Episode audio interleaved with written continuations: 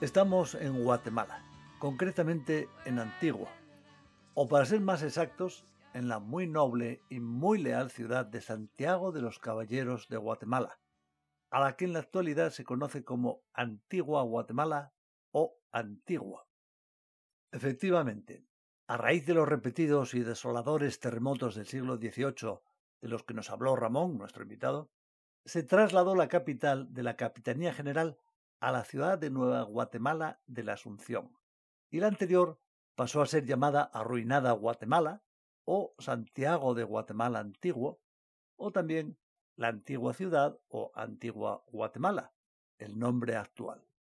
Y ya que estamos con nombres, diremos que el mismo de Guatemala se encuentra por primera vez en un informe de Pedro de Alvarado a Carlos I. Viene del nahuatl, originalmente era Cuautemalan y significa lugar de muchos árboles. Hemos recordado estas cosas y con ello volvemos al lugar en el que habíamos quedado. Ramón nos contaba lo que observó en su estancia en Guatemala, la actividad de la población, los distintos estratos sociales, las diferentes etnias y muchas cosas más. Por supuesto, también hubo encuentros más personales y a continuación pasa a relatarnos uno realmente especial.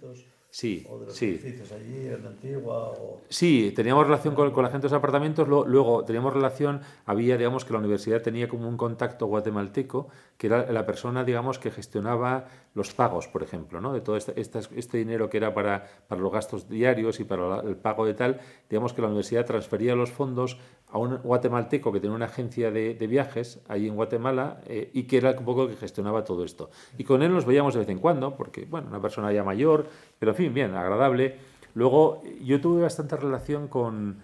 eh, claro, comíamos casi siempre fuera, porque el apartamento tenías hasta una cocina, pero realmente no cocinábamos, sino que comíamos generalmente pues, en, en diferentes restaurantes. ¿no? Y yo pues, a- acabé haciendo amistad con incluso con gente de algunos restaurantes ahí en el centro. Había uno, un restaurante buenísimo, pero era bastante barato en ese momento Guatemala, ¿eh? no sé cómo será ahora, pero era bastante barato. Entonces había un restaurante que estaba cerca de la Plaza de Armas, de la Plaza Mayor, que era un restaurante de alguien que había venido, yo que había trabajado en Puerto Rico, y tenía un restaurante, era un restaurante de cocina tradicional, pero con toques modernos, estupendo. Y entonces, bueno, ahí íbamos de vez en cuando a comer, aunque íbamos también otros muchos, pero ahí varias veces, ¿no?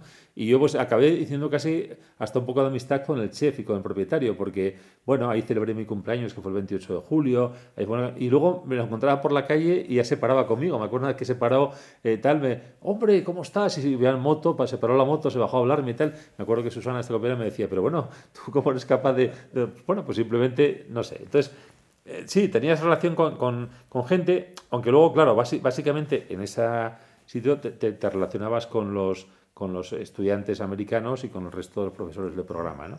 Y luego conocí, y esto es, esto es una, una cosa muy interesante, a un español que es, es, eh, familiar de un, de un amigo de aquí de Valladolid, que, que había sido una, una historia muy curiosa, porque este hombre había sido un gran ejecutivo de una empresa multinacional en España, con, con un muy buen sueldo y con muy buena con buen nivel de vida, que había ido, había hecho una, un- en un verano una, una experiencia con una ONG en, en- en Sudamérica. Y bueno, le interesó ese mundo y luego siguió haciendo ese tipo de, de- de- de- estancias allí y acabó al final conociendo a una guat- guatemalteca indígena, porque no era mestiza ni blanca, indígena, 100% indígena, de las que incluso va vestida, como te digo, con las trajes tradicionales, con la falda, con la blusa, es decir, totalmente, y acabó eh, trasladándose, abandonó la multinacional, dejó, dejó el trabajo y se fue a vivir a Guatemala. Y vivía no en Antigua, sino en un pueblecito, mm, básicamente de gente indígena, en las montañas, ahora mismo no recuerdo el nombre, un pueblecito, bueno, pueblecito que tenía tal vez, o más bien una pequeña ciudad, que a tal vez en torno a 10.000 habitantes, y él ahí tenía, eh, tiene dos hijos y vivía con esta, con esta chica que, que vino, yo le llamé porque a través de este amigo tenía su, su contacto, le escribí, quedamos, vino un día a vernos a, Antigua, estuvimos comiendo con él y dando un paseo y vino con su mujer y con sus hijos. Y efectivamente su mujer, una, una indígena totalmente vestida como indígena, dos niños que efectivamente eran mestizos porque es una persona pues, de, aspecto totalmente europeo, como, como, bueno, como es lógico, ¿no? porque él es totalmente europeo. Y entonces, bueno, estuvo contando, eh, él trabajaba allí, había dejado todo lo de la multinacional, trabajaba en colaboración con el con el ayuntamiento de ese pequeño pueblo, pues eh, colaborando en cuestiones de innovación. Entonces tenía un trabajo una, tal, y vivía de eso. ¿no? Y bueno, vivía en un, sitio indígena y me contó varias historias curiosas. Una, por ejemplo, que le acaba de pasar hacía poco y el hombre le había sido una experiencia muy, muy dura, porque una, una cuestión que también pasa en otros países de América, aunque se habla poco, en parte también a veces por, los prejuicios, ¿no? porque son cosas que, son delicadas y que parece que refuerzan ciertos estereotipos y, no se quiere hablar de ellas. ¿no? Es que todavía existen, son bastante frecuentes los linchamientos en estos países. Ah, sí, sí. Y entonces, eh, estando yo en Guatemala, ese mes, que fue un mes de julio eh, de 2013, ¿no? yo creo que fue en 2013, eh, bueno, hubo varios casos en la prensa que habían, pues en un pueblo tal, habían linchado a un ladrón o a un supuesto violador, lo que fuera, ¿no? Y este le había pasado en su pueblo. Resulta que habían, habían entrado a robar en algunas casas y la gente del pueblo los habían, los habían eh, localizado, los habían perseguido y los habían acorralado en la carretera. Y entonces habían empezado a, maltratarlos y a golpearlos. Y él intentó intervenir. Y el policía del pueblo, que estaba allí, le dijo, no, no, no, usted no entra en esto porque le matan a usted también, ¿no? Entonces tuvo que marchar y estos los mataron, realmente los mataron a, golpes, ¿no? La gente del pueblo. Entonces, bueno, es una de las cosas que, que, ya digo que es mucho más frecuente de lo que uno se imagina, pero a veces desde Occidente no hablamos de ello porque parece que, que estás cuestionando esa especie de visión idílica que tienes a veces el mundo eh, latinoamericano y del mundo indígena, ¿no? Y, era... Este, este hombre... Eh pero él estaba muy afectado todavía. Sí, sí, cuando yo hablé con él estaba muy afectado, sí, sí, él estaba muy afectado porque él lo había pasado fatal, ¿no? Porque se había marchado sabiendo que los iban a matar, pero realmente no podía hacer nada, porque dice, si yo me meto en medio, ya me, dice, me lo dijo el policía, dice, si usted se mete en medio, le van a matar a usted también. Entonces, se tuvo que marchar y estaba, estaba muy afectado, ¿no? pero, él, llevaba viviendo allí, pero sí, bastante tiempo. Bastante, sí, llevaba igual 10 años o incluso más, ¿eh? sí, sí. Estaba completamente adaptado Totalmente. y contento con el sitio, y sí, tenía familia y demás. Totalmente, no, y de hecho sigue viviendo ahí. Él, viene de vez en cuando a España, sé que viene alguna vez, ve a la familia, que la familia pues está muy bien situada, tiene muchas propiedades y muchas cosas, pero él no, no, no, no o sea, nunca se ha planteado venir a España, volver a España a vivir. Él vive allí tranquilamente, ¿no? Y con este hombre que fue extremadamente amable, también hicimos, y esto sí que fue curioso, eh, dijo, bueno, ¿conocéis Ciudad de Guatemala?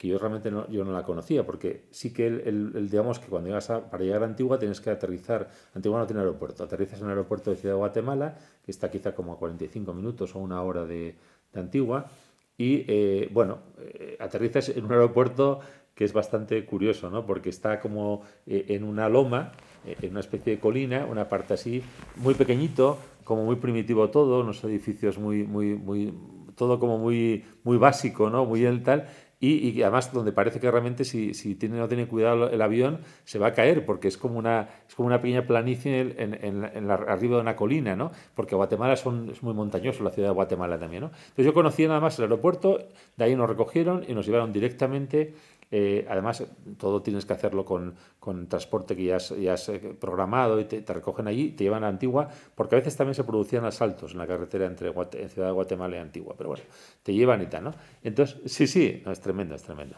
Entonces, yo no lo conocía y nos dijo, oye, pues si queréis yo os enseño Ciudad de Guatemala. Oye, pues estupendo y tal, vamos un día. Pues nada, vengo un tal día que no teníamos clase o que no sé me acuerdo por qué razón era y nos fuimos ahí, ¿no? Y entonces nos recogió allí, vez ya vino él solo, no vino su mujer ni sus hijos y nos llevó a Ciudad de Guatemala. Y fue curioso porque la Ciudad de Guatemala tiene muy, muy, poco, muy poco interesante que ver. O sea, está, está en un paisaje espectacular, pero como ciudad tiene digamos, la ciudad colonial era antigua, entonces es una ciudad más bien moderna, con algunos edificios de cierto interés, como el Palacio Presidencial, y ahí está la biblioteca, eh, la, biblioteca central de, Guatemala, que está ahí en la, ciudad, y, poco más. O sea, el resto es una ciudad bastante poco cuidada, y, luego pues habrá zonas, eh, algunas las ves, un poco las intuyes, ¿no? Zonas un poco más, más, mejor cuidadas, más modernas, tal, pero es una ciudad que tiene, en sí tiene muy poco interés, la verdad, ¿no? Pero lo, que me sorprendió, y esto viviéndola ahí, además siendo su mujer guatemalteca, indígena, era la obsesión por la seguridad. O sea, cuando fuimos allí, nos llevó en coche de un sitio a otro, nos llevó a visitar la Biblioteca Nacional y que además conoció a una persona ahí, nos enseñaron los fondos que tenían, incluso fondos antiguos muy curiosos del siglo XVI, XVII, que daban libros que, estaban conservados en la biblioteca. No muy buenas condiciones, pero allí estaban, nos dejaron entrar, nos dejaron ojearlos por ese contacto, pero él estaba siempre preocupado por nuestra seguridad. Aparcamos ahí cerca del Palacio Presidencial, la biblioteca es donde está, y ahí está toda la zona un poco céntrico, y, y siempre que ibas por ahí, él iba mirando, no iba mirando, y yo me acuerdo que, que, varias veces, luego que nos llevó a otros sitios de la ciudad para verla, todo desde el coche, básicamente, la mujer le llamaba para decirle, oye, no os bajéis, que no se bajen del coche, que, que, no, que no salgan del coche, tú nos lo enseñas, pero que no, o sea, realmente fue una cosa un poco como paranoica, ¿no? Porque yo no sé si realmente es tan peligroso, nunca lo, lo podré saber porque, porque no me dejaron. O sea, este hombre iba con la, con la sensación tanto de que tenía que protegernos que prácticamente nos dejó bajar en esa plaza principal, nos dejó bajar la Biblioteca eh, Nacional de, de, de, Guatemala y poco más. El resto ya fue casi todo en coche. Inevitablemente estamos ante una de esas afirmaciones que uno ya ha oído antes, que no es conveniente aventurarse solo por las calles, que es arriesgado Aún a plena luz del día es arriesgado pasear por las plazas del centro. En realidad, todo lo contrario a aquello a lo que está acostumbrado el europeo. Y esto, quiera uno que no, causa una cierta desazón. ¿Cómo puede ser tan peligroso ir de compras o dar un paseo, aunque sea breve? ¿Será para tanto? Porque es que también hay quien cuenta que tomó un autobús, que fue de acá para allá y no pasó nada. Pero los acompañantes de Ramón lo urgían para que evitara ir por su cuenta a cualquier lado. Y de pronto a uno parece venirle la idea de un lugar desolado, en el que solo circulan vehículos. Un lugar en el que no hay más que edificios y coches. Pero no puede ser así, claro. Alguien habrá por la calle. ¿Quiénes son esas personas? Que asumen el supuesto riesgo de ir desprotegidas. ¿Qué, tipo de gente es? Bueno, a, a ver, eh, es gente más bien de, digamos, eh, eh, popular, por decirlo de alguna manera. O sea, no, no, o sea, eh, hay algunas zonas donde hay eh, centros comerciales, entonces ahí, ahí ves otros coches distintos, otro nivel distinto, ves otra gente como mucho más eh, europea y más bien la, la, parte blanca, digamos, de, por decirlo así, de Guatemala. Lo que ves en la zona de ese centro, sobre todo, es, es gente del pueblo, o sea, sin, sí. sin grandes... Sí, no, no, no, no hay... Se les ve, bueno, pobres o por lo sí, menos... Sí, sí, por lo menos modestos. Modestos, muy modestos, sí, sí. Y, y, y, no, o sea, gente así, digamos, que veas tú, oye, pues que, que tenga pinta de ser gente rica caminando por aquí, no ves nadie, ¿no? Porque la gente va en coche a todas partes. Es, eso pasa en muchos países de Latinoamérica. Vas de tu casa al centro comercial o al restaurante o a donde vas, ¿no? Pero eso de pasear, ese concepto de pasear, eh, las clases populares, digamos, que lo hacen, o lo hacen porque tienen que vivir también, muchas veces viven de lo que venden en la calle, de los pequeños comercios que hay en las calles del centro de la ciudad, ¿no? Pero realmente... No tienen coche, ¿no? Y no tienen, coche, tienen claro, que claro. tomar el autobús claro, y claro, todo eso. claro. Sí, sí, sí, porque autobuses hay y todo, ¿no? Pero es verdad que no, no, no ves demasiado, no, no, no ves demasiado. Eso por una parte. Y luego, eh, más cosas que, que, vimos en Guatemala curiosas, ¿no? Hicimos, digamos, dos excursiones más, y ya un poco por ir, por ir así eh, resumiendo. Una que fue muy interesante, esa la hicimos nada más Susana y yo, eh, porque los fines de semana pues había fines de semana libres, digamos que esos cuatro había alguno que era libre, que tú podías una excursión a Monterrico, o, o, y luego había otros que no tenías ninguna, ninguna actividad. Entonces nos fuimos a, a, Tikal. Tikal está en el norte de Guatemala, casi en la frontera con México, que son los grandes eh, restos de la civilización, eh, una ciudad maya, ¿no? Una, un, tal, que es enorme, gigantesca, porque son decenas de edificios eh, que están perdidos en la selva, se, descubrieron muy tardíamente, casi en el siglo XX, yo creo, y bueno, y se han ido excavando muchos de ellos y son, son grandes, algunas grandes pirámides impresionantes, están en medio de la selva y puedes subir y ahí ves un panorama que son kilómetros y kilómetros que todos son eh, bosque verde. Y eso está eh, en un sitio, digamos, la ciudad más cercana, que es a la que tienes que volar desde Ciudad de Guatemala, se llama la Isla de Flores, es una, una pequeña, un pequeño lago con una islita, que es, digamos, la, un poco la, la ciudad, que es una ciudad pequeñita, o por son 3 o 4 mil habitantes, que es lo más cercano a esta reserva o a este parque arqueológico de Tikal. ¿no? Y fuimos y ahí fue muy curioso porque, claro, teníamos que volar desde Ciudad de Guatemala, entonces como no puedes ir por tu cuenta, porque yo tengo que todo, todo el mundo te dice que no puedes viajar por tu cuenta, ni alquilar un coche, ni fiarte de nadie, pues también contratamos con una agencia un transporte que nos recogió en la, en, la casa donde vivíamos, los apartamentos, a las 4 de la mañana, te llevaba a Ciudad de Guatemala, te dejaba en el aeropuerto, de ahí volabas y luego cuando volvías pues te recogían también y te llevaban a tu casa. ¿no? Entonces eso fue lo que hicimos, salimos prácticamente de noche, llegamos a la ciudad de Guatemala, fuimos al aeropuerto y entonces fue una cosa muy curiosa porque, nada, tenemos el billete, hemos comprado el de vuelta, era en el día, ¿eh? porque es un viaje a lo mejor de una hora, hora y pico, puedes ir, ves todo lo de Tikal y vuelves por la noche, ¿no? Y entonces eh, fue muy diferente la vuelta a la ida, pero la ida, cuando llegamos, pues eh, realmente era sorprendente porque en el aeropuerto sales caminando de la terminal y entonces había ahí lo que era una especie de avioneta también, ¿no? Porque era una avioneta de, de, de dos motores de hélice, con una pinta de estar también eh, escacharrada totalmente, que dentro había pues como dos, cuatro, como unas diez plazas, no había más, ¿no? Y totalmente, ya te digo, como con muy mala pinta, eh, además, cuando arrancaron los motores ya para, viajar, para salir, pues venga, eh, tenía un ruido, estaba, todo era como muy así y tal, y me acuerdo que... Inquietante. Inquietante, no, me acuerdo que un poco en plan de broma, pero me broma me ido en serio y tal, me dijo esta compañera, que llamamos los dos y tal, me miró y me dijo, oye, si me pasa algo, dile a mi familia que les quise mucho. Yo, bueno, esperemos que no pase nada. Bueno, arrancamos efectivamente pues todo con, con, cierto temor y tal, pero bueno, al final el viaje fue, fue bueno y llegamos a la isla de Flores. Ahí teníamos contratado también ya un guía a través de la agencia que fue el que nos llevó a visitar todo Tikal y luego por noche volvimos. Y sin embargo, curiosamente, no sé por qué razón, el, el viaje de la noche eh, era que la misma compañía, pero era un avión totalmente distinto. Era un avión ya mucho más moderno, muy moderno, y a lo mejor en vez de tener 8 plazas o 10, tenía ya 40 plazas. ¿no? Era distinto y bueno, ya fue un viaje mucho más, mucho más agradable y mucho más tal. Y esa fue una, una de las excursiones. Y luego, la otra que hicimos, eh, Susana, cuando había estado tres años antes, eh, había viajado por el interior, había estado en el lago Atitlán. El lago Atitlán es, uno, es el lago principal de Guatemala, que es muy bonito, entre montañas también y entre volcanes, y es un lago que es muy turístico, eh, en, el que hay pues, una serie de pequeños poblados, muchos de ellos también de población sobre todo indígena, alrededor del lago. Son como unos 15 poblados. ¿no?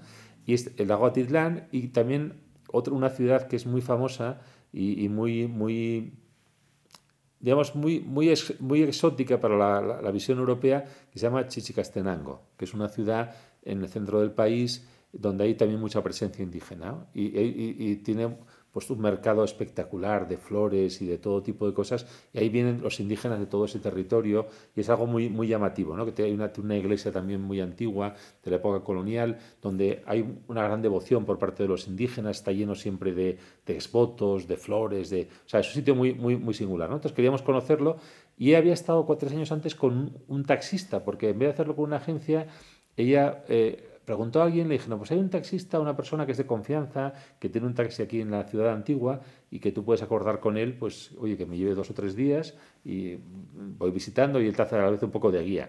Ver, no una persona que conociese mucho de, de, de la historia de Guatemala ni nada, pero bueno, un hombre bastante amable y tal. Y entonces dijo, vamos a ver si localizamos a esta persona. Y entonces hablamos con unos taxistas, sí, sí, pues todavía trabaja. al final conseguimos hablar con él y le dijimos que si nos podía llevar ese fin de semana al lago Atitlán y luego a Chichicastenango. ¿no? Y entonces estuvimos allí y fue muy curioso porque en el lago Atitlán, que, es, que digo que es muy bonito, eh, allí, bueno, estábamos en un pequeño hotel, dormíamos en un hotelito que estaba junto al lago, bastante modesto, pero bueno, estaba pegando justo, digamos que tenía hasta un pequeño embarcadero a la puerta del hotel y entonces contratamos a través de esta persona, que también tenía familia ahí en esa zona del, lago, a una persona que nos llevaba en una barca para recorrer parte del lago y visitar algunas de los pueblos que había y sobre todo Santiago de Atitlán, que es quizá el pueblo más grande, uno más grande que está dentro del, lago, ¿no? Que puede ser también en carretera, pero sería larguísimo a través de montañas, entonces se va... Entonces, nada, estupendo el, el tipo, contratamos con él, no sé lo que pagamos, pues no tengo ni idea, 100 dólares o lo que fuera, pero una cosa que me hizo gracia es que cuando llegamos a la barca lo primero que nos dijo es que si podíamos pagarle por adelantado el dinero. En, entonces lo pagamos y era porque tenía que comprar gasolina. Ni siquiera tenía gasolina. Era, hacía falta eso para ir luego, coger unos, unos bidones de gasolina y ya Qué precariedad, ¿verdad? Llama la atención y nos hace recordar que en realidad ya sabíamos en qué condiciones discurre la existencia normal de tantísima gente. que ya lo habíamos oído o leído en muchas ocasiones. Y así incluso en su momento supimos que otra de las trágicas consecuencias de la pandemia del COVID era la imposibilidad de tantos y tantos millones de habitantes de nuestro planeta de siquiera salir a la calle a ganarse la vida. Entra la curiosidad por saber si en el viaje Ramón tuvo la impresión de que había mucha gente que vivía de un día para otro. Y a continuación contesta a la pregunta de si el trato con estas personas era bueno, porque bien podría pensarse que la actitud de esta gente tan desfavorecida estuviera guiada por cierto resentimiento o al menos por la desconfianza. Y gente que vive de un poco de, lo que sea, es decir, de, lo que vende en la carretera, por ejemplo, es muy frecuente también, de pequeños puestecitos que ponen o simplemente un cajoncito y te venden de todo, te venden frutas, te venden tal, te venden combustible. Es muy, frecuente esto, es muy curioso. Yo no sé muy bien que, si será un combustible del mercado negro, o sea, gasolina o tal, te lo venden también ahí en la carretera, ¿no? Y te puedes parar y, te compras 10 litros o 20 o 30, etcétera. Es una cosa muy, muy curiosa. La, la, gente es muy amable, ¿no? O sea, es, es como muy sosegada. Eh, aunque luego es muy violento por lo que te digo, por lo hay, pero, pero, pero esa violencia no se, no se traduce en, en los gestos ni ni en, las formas sociales. ¿no? La gente es como muy pausada, muy calmada, ¿no? Y te trata con, con, cortesía. A veces la comunicación no es fácil, también depende, porque hay, hay mucha población indígena que habla el, español con ciertas dificultades. O sea, sí, sí se entiende, pero es un español muy peculiar, ¿no? que a veces te cuesta un poco comunicarte. ¿no? Y bueno, pero te cuento, ¿no? en, este, en este lago Atitlán lo, lo, lo, que es, digamos, que, que, era un, algo que había que ver de todas, todas, y había que ir a Santiago Atitlán, es porque ahí está eh, una cosa muy curiosa y muy extraña, que es el culto de Maximón. A ver, Maximón es una figura, eh, no se sabe muy bien de dónde viene, supuestamente el origen viene del siglo XIX, tal vez, de, de, un hacendado que protegía a los indios. Entonces, es una especie de culto profano, porque no, está sancionado por la religión, no es un santo, pero es una especie de santo al que, al que prestan, digamos, eh, digamos, digamos que, que, los indígenas sobre todo le, atienden como si fuese un santo. ¿no? Y entonces este Maximón eh, es una figura que se representa con una especie de, de, de smoking, es muy, muy, curioso, la figura es como una figura de un hombre eh, tal, sí, como un muñeco, vestido con smoking, ¿no? Y, pero a la que la gente va ahí a rezarle a Maximón y a pedirle a Maximón todo tipo de, dádivas, ¿no? Y entonces, eh, en este Santiago de Atitlán es donde está supuestamente, pero es que luego te digo supuestamente porque es que también hay, hay, de todo en esta vida, ¿no? Supuestamente el Maximón genuino, el de verdad, ¿no? Y se lo van pasando como realmente, en el fondo también eso produce dinero, porque hay un culto de gente que lo visita y que deja ofrendas a Maximón o que deja dinero para Maximón, va pasando de casa en casa. ¿No? Y entonces la gente del pueblo tiene a Maximón durante un tiempo y tú eres el guardián de Maximón. ¿no? Y entonces lo tienes porque, claro, eso te produce un beneficio económico. ¿no? Entonces tienes que preguntar dónde está Maximón. Entonces te preguntas a la gente, dice, bueno, está, baja usted por aquella cuestecita de ahí, la casa que está a la izquierda, y entra y tal, no sé qué. Bueno, entonces así encontramos al Maximón que en ese momento estaba en esa casa. Entonces era una casita muy modesta, cerca del lago, y tenía pues como una especie de pequeña pues hubiese sido una antigua cuadra delante y ahí estaba Maximón, ¿no? Entonces entrabas a, eh, podías entrar a verlo porque te dejaban, por supuesto, era, era público. Entonces entras y está ahí esa figura verdaderamente eh, extravagante, ¿no? Porque es una mezcla además de, de, una figura europea con ese traje, con, le ponen a veces un puro a Maximón, etcétera, ¿no? Y entonces estaba puesta allí una especie de altar, estaba todo lleno de velas y todo lleno con todo, con todo humo y, y con cosas de incienso, etcétera, y ahí estaba el guardián de Maximón que estaba como atendiéndole, que además lo, lo, que hacía no hacía más que beber aguardiente, tenía vasos de aguardiente que iba bebiendo, bueno, yo creo que estaba bastante animado el hombre, ¿no? Y bueno, entonces tú te entrabas ahí con gran respeto, tal, yo la verdad es que no podía, podía tomar muy en serio, pero bueno, ahí estaba Maximón y bueno, pues, eh, con respeto y tal, no sé qué. Entonces, bueno, bien, lo vimos, dejas una ofrenda, porque es un poco obligado, aunque no hay nada tal, pero bueno, tienes que dejar unos, unos, un, pues un billete, unas monedas, y tal. Bueno, dejamos ahí y nos fuimos. Pero lo interesante es que en la vuelta fuimos a Chichicastenango con este, este taxista que nos llevó, que fue una, también una experiencia muy interesante porque vimos todo ese mercado que es espectacular, la propia ciudad está en, está en un monte, es un sitio muy, muy elevado y una ciudad muy, muy, muy, muy curiosa. Y luego cuando íbamos de regreso a, a, Antigua nos dice, bueno, ¿quieren ustedes conocer la verdadera Maximón? Bueno, pero Maximón es el de Santiago de Atitlán, ¿no? No, no, no, ese no es el Maximón de verdad.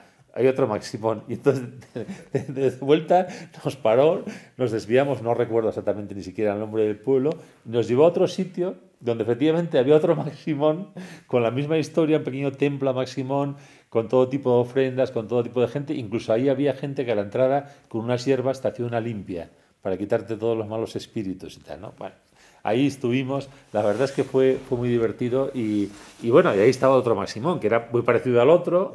Y por supuesto, por supuesto, todo esto tiene, sí, sí. Y, y además todo esto rodeado de esa especie de...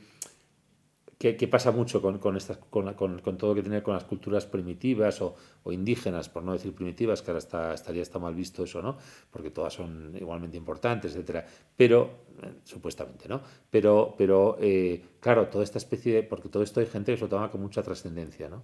Que es algo que me pasó también en el viaje a la India, ¿no? Que de repente vas a un, sitio, a un templo, que a ti te parece lo más normal del mundo y realmente, yo no sé si es que estoy estropeado por, la, por Occidente o por la burguesía, que no te parece algo normal, no sientes nada, y hay gente que va en modo místico, entonces empiezan a decir, pero no, no os des cuenta esta, esta sensación que se tiene aquí, ¿no? Esta energía que tú percibes y que ves y tal. A Bueno, pues gente viajera. Bien, claro, claro, claro, sí. claro, claro, esto es muy típico, ¿no? Sea, los occidentales quedamos ahí a empaparnos una especie de misticismo que es, que es una autosugestión en el fondo, ¿no? Porque, porque no tiene nada especial, pero de repente, pues ahí pasaba un poco lo mismo, hay mucha gente que veías, pero bueno, hay gente que creía, porque este, de hecho, este taxista, en el verdadero Maximón, como él nos decía, él creía, y de hecho, él fue allí y dio dinero y hace una ofrenda y pidió, no nos dijo qué, pero pidió cosas para su familia y tal. O sea que realmente, digamos que es, una, es un culto que recuerda al culto de la iglesia, pero que no tiene nada que ver, es un culto al margen.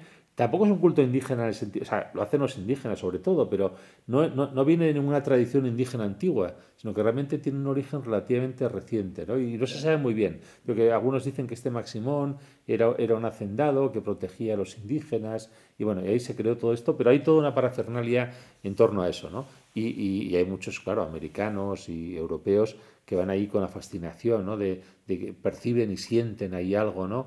Casi mágico, esa, esa energía y tal. Yo, sinceramente, no sentí nada. Algún farsante habrá también. Hombre, estoy seguro, estoy seguro, la verdad. O sea que eso es un poco de Guatemala. ¿Qué, qué más te puedo contar? Como a lo largo de toda la narración, un recuerdo trae otro y este otro. Ramón se da cuenta, se para y hasta llega a preguntar que qué más quiero que cuente. Más que nada, Ramón da la impresión de que sería capaz de continuar durante al menos otra hora. De hecho, le pregunto sobre las maras, sobre si en ellas hay algo de espontáneo o si se trata de crimen organizado. Dice que sí, que están sumamente organizadas y con unas jerarquías claras, aunque están más presentes en El Salvador que en Guatemala. Pero antes de profundizar en este asunto, cuando empieza a contar la forma en la que él lo vivió durante su estancia, llegan sus familiares y finalizamos la conversación. Bien, más que una conversación, finalizamos su narración. Unos días más tarde, con ocasión de una llamada telefónica, Ramón me cuenta que le resultó muy interesante rememorar la experiencia que supuso para él su estancia en Santiago de los Caballeros o Antigua de Guatemala y su excursión a la costa del Pacífico, los viajes a las pirámides mayas de Tikal, al lago de Atitlán y a la ciudad de Chichicastanago, el encuentro con el sincretismo del culto a Maximón y en general toda su estancia en Guatemala. Y acto seguido me dice que a raíz de este encuentro ha estado rememorando una estancia docente en Cuba, donde tuvo mucho trato con los colegas, sus familias y otras personas de la isla. Así que, afortunadamente, podemos contar con él para acercarnos con esa mirada lúcida y observadora a un país más, a otro lugar, distinto, lejano y sumamente interesante.